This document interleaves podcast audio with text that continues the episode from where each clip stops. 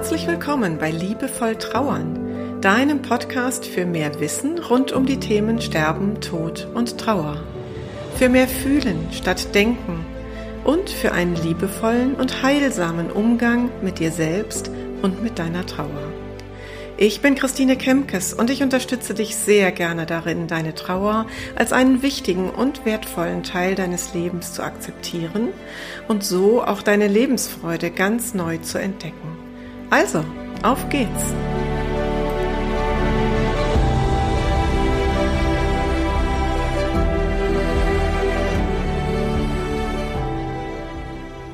Herzlich willkommen im Jahr 2020. Dies ist die erste Episode des neuen Jahres, nachdem ich eine kleine Pause eingelegt habe über den Jahreswechsel und ich möchte gerne mit dir gemeinsam dennoch noch mal kurz innehalten und Rückschau halten, wie der Jahreswechsel denn so war für dich. Und im zweiten Schritt habe ich einen Gedanken für dich, der dich vielleicht durch dieses Jahr tragen kann, denn vielleicht liegen diese blanken zwölf Monate gerade vor dir ausgebreitet und du hast noch nicht so richtig die Idee, wie du in deiner Trauer die überstehen sollst. Ich erlebe gerade bei vielen Menschen, ein Stück weit auch bei mir selber, dass wir so ins neue Jahr stolpern und schon wieder so in einem Modus sind, es muss weitergehen, es äh, ist viel zu tun, kommen, Ärmel hochkrempeln, wir packen das an. Und bei meinen Trauernden, die ich begleite, erlebe ich gerade, dass das wirklich strubbelig ist, wenn man auf diese Art und Weise wie in so einem Hamsterrad weiterrennt. Und so kam mir der Gedanke, diese erste Episode des neuen Jahres dazu zu nutzen, tatsächlich mal nochmal ein Stoppzeichen zu zeigen und innezuhalten. Schauen wir doch mal zurück auf deinen Jahreswechsel. Vielleicht war der leichter, als du dir das vorher vorgestellt hast. Vielleicht kannst du heute dankbar sagen, ich habe es mir ganz schrecklich vorgestellt, aber ganz so schlimm ist es nicht gekommen. Und deswegen fühlte sich dann die Realität tatsächlich etwas leichter an, als ich mir das vorher so in meinen Träumen ausgemalt habe in dunkelsten Farben. Und ich finde, daran kannst du dann gut erkennen, welche Macht unsere Gedanken haben und wie gut es ist, sich das immer wieder in Erinnerung zu rufen, dass es unsere Gedanken sind, die eine Vorstellung haben und die manchmal ein Bild zeichnen, das dann tatsächlich gar nicht der Realität entspricht. Und ich glaube, das hilft, um sich immer wieder vor Augen zu führen, okay, es ist gerade mein Kopf, der etwas macht. Eine Bewertung einer Situation, die noch gar nicht stattfindet, die also in der Zukunft liegt. Das ist mein Kopf, der bewertet. Und wenn du dich gut vorbereitet hast, vielleicht war das einer der Erfolgsfaktoren, weil du nämlich befürchtetest, es wird ganz schrecklich für mich in das neue Jahr zu gehen, dann hast du dich vorbereitet und hast dir vorher überlegt, was kann ich denn tun, damit ich das irgendwie aushalte? Was brauche ich? Was tut mir gut? Wenn du meine Folgen im alten Jahr gehört hast, dann waren das ja auch die Hinweise, die ich gegeben habe. Und dann kannst du jetzt zurückschauen und sagen, ja genau, das war gut, dass ich das so getan habe. Und es ist ein eine Möglichkeit in diesem Jahr mit weiteren anspruchsvollen Situationen umzugehen. Also schau zurück und resümiere für dich, was hat dazu geführt, dass es sich für dich leichter angefühlt hat, als du gefürchtet hast. Und die zweite Alternative könnte ja sein, es war vielleicht einfach ganz schrecklich. Die Weihnachtstage waren schon schwierig und der Jahreswechsel war ganz furchtbar. Das erlebe ich gerade bei vielen Trauernden, dass tatsächlich auch dieser Sprung ins neue Jahr schmerzhafter ist als die Weihnachtstage.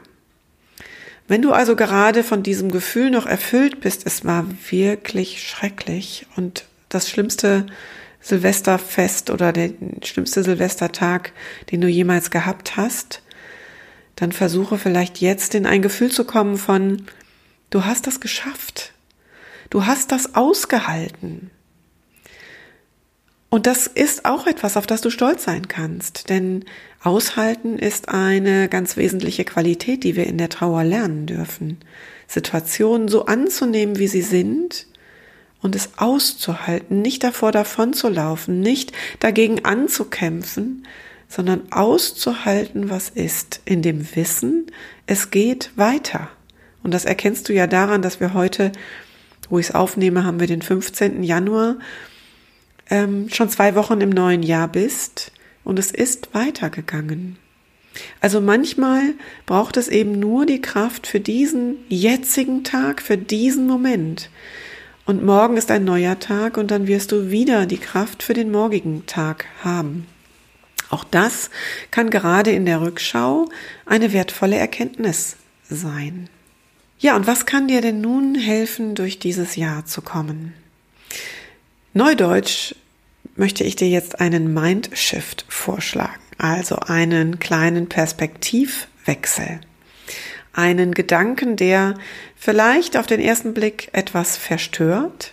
Genau das möchte ich damit erzählen.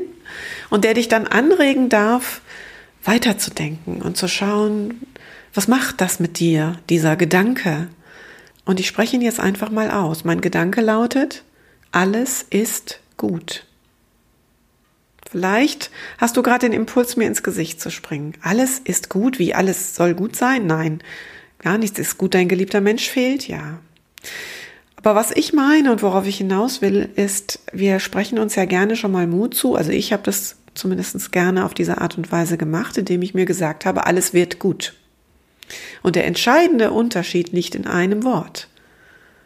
Alles wird gut oder alles ist gut. Und meine Erfahrung mit dem Satz alles wird gut ist die, dass ich dadurch immer irgendwie in so einer Art Warteposition war. Also alles wird gut, ja, irgendwann wird es vielleicht mal gut, aber ich muss darauf offensichtlich noch warten. Es ist ja noch nicht gut. Es wird irgendwann gut und ich weiß nicht wann. Und es hatte für mich auch so etwas Passives. Ich konnte darauf nicht Einfluss nehmen. Es wird halt irgendwann gut. Und dann bin ich irgendwann darauf gestoßen zu sagen, alles ist gut. Und ich war auch im ersten Moment irritiert und dachte, in so schwierigen Lebensphasen, wenn einem mal so ganz viele Stolpersteine vor den Füßen liegen oder auch in Verlustphasen, dachte ich, wie alles ist gut. Das kann doch gar nicht sein. Es ist doch gefühlt gerade gar nichts gut. Und dann habe ich diesen Satz mal etwas tiefer sacken lassen und habe festgestellt, dass da ganz viel Gelassenheit drin steckt indem ich mir sagen konnte, und ich musste dafür diesen Satz ergänzen, vielleicht hilft dir das auch. Ich habe mir dann gesagt, alles ist gut, so wie es jetzt ist. Und zwar so gut, wie es eben im Moment sein kann. Und das hat mir ganz viel Frieden und Ruhe gebracht, mir immer wieder zu sagen, alles ist gut, so wie es jetzt ist, weil es ist so gut wie möglich. Wenn es sich gerade noch sehr schmerzhaft und sehr holperig anfühlt, dann ist das okay so. Und ich konnte daraus Vertrauen entwickeln, dass es noch besser werden wird, dass es anders werden wird. Aber es hat mich ins Hier und Jetzt zurückgeholt, nicht in diese Zukunft, dass irgendwann mal etwas gut werden wird, sondern im Hier und Jetzt ist es erstmal gut, so wie es ist. Und es hat mir meine eigene Handlungsfähigkeit zurückgegeben. Denn wenn ich im Hier und Jetzt bin, dann kann ich mir ja auch überlegen, was kann ich denn eigentlich tun? Was kann ich persönlich tun, um jetzt etwas besser werden zu lassen? Um an meiner Situation etwas zu verändern, an den Stellen, wo ich überhaupt verändern kann. Dass mein geliebter Mensch tot ist, daran kann ich nichts ändern. Das ist ein Fakt. Aber ich kann versuchen, einen Weg zu finden, wie es mir jeden Tag, Stück für Stück, jeden Moment ein bisschen besser geht. Vielleicht auch morgen früh noch mal etwas schlechter, weil Trauer geht ja in Wellen. Aber wenn ich mir immer wieder sage, es ist gut, alles ist gut, dann bin ich im Hier, dann bin ich in dem Bereich, in dem ich gestalten kann und vor allen Dingen bin ich im Bereich des Vertrauens. Es ist gut so, wie es ist. Und wenn du jetzt immer noch haderst mit diesem Satz, was ich nachvollziehen könnte, dann ähm, kannst du vielleicht in einem ersten Schritt das Wort gut nochmal ersetzen durch das Wort okay. alles ist okay, so wie es jetzt ist, ist es okay. Vielleicht kannst du dich darüber auch noch ein bisschen mit diesem Satz anfreunden. Und ansonsten freue ich mich, wenn der Satz in dir weiterarbeitet. Wenn du darauf ein bisschen herumkaust und ihn vielleicht erstmal in die, Weg, in die Ecke legen magst, ihn weglegen magst, ihn dir dann morgen nochmal vornimmst und mal guckst, was er morgen mit dir macht. Und dann bin ich ganz gespannt, wie du mit diesem Satz für dich umgehst. Wenn du magst, schick mir gerne dazu eine Mail an podcast.christinekemkes.de oder wenn du diesen Podcast über den Link auf Facebook gesehen hast, dann kommentiere einfach dort. Ich freue mich zu hören, wie dieser Satz bei dir ankommt und was er in dir vielleicht sogar lostritt. Und wenn er etwas lostritt, bin ich darüber sehr glücklich.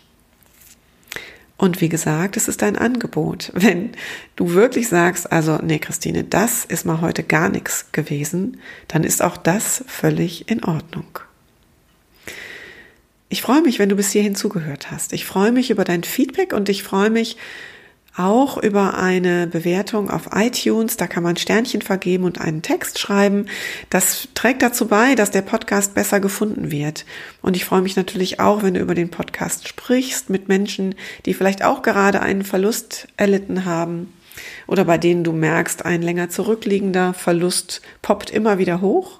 Also sprich darüber, teile ihn weiter und dann können noch viel, viel mehr Menschen davon profitieren. Ich danke dir fürs Zuhören und wünsche dir eine gute Zeit. Bis zum nächsten Mal. Deine Christine.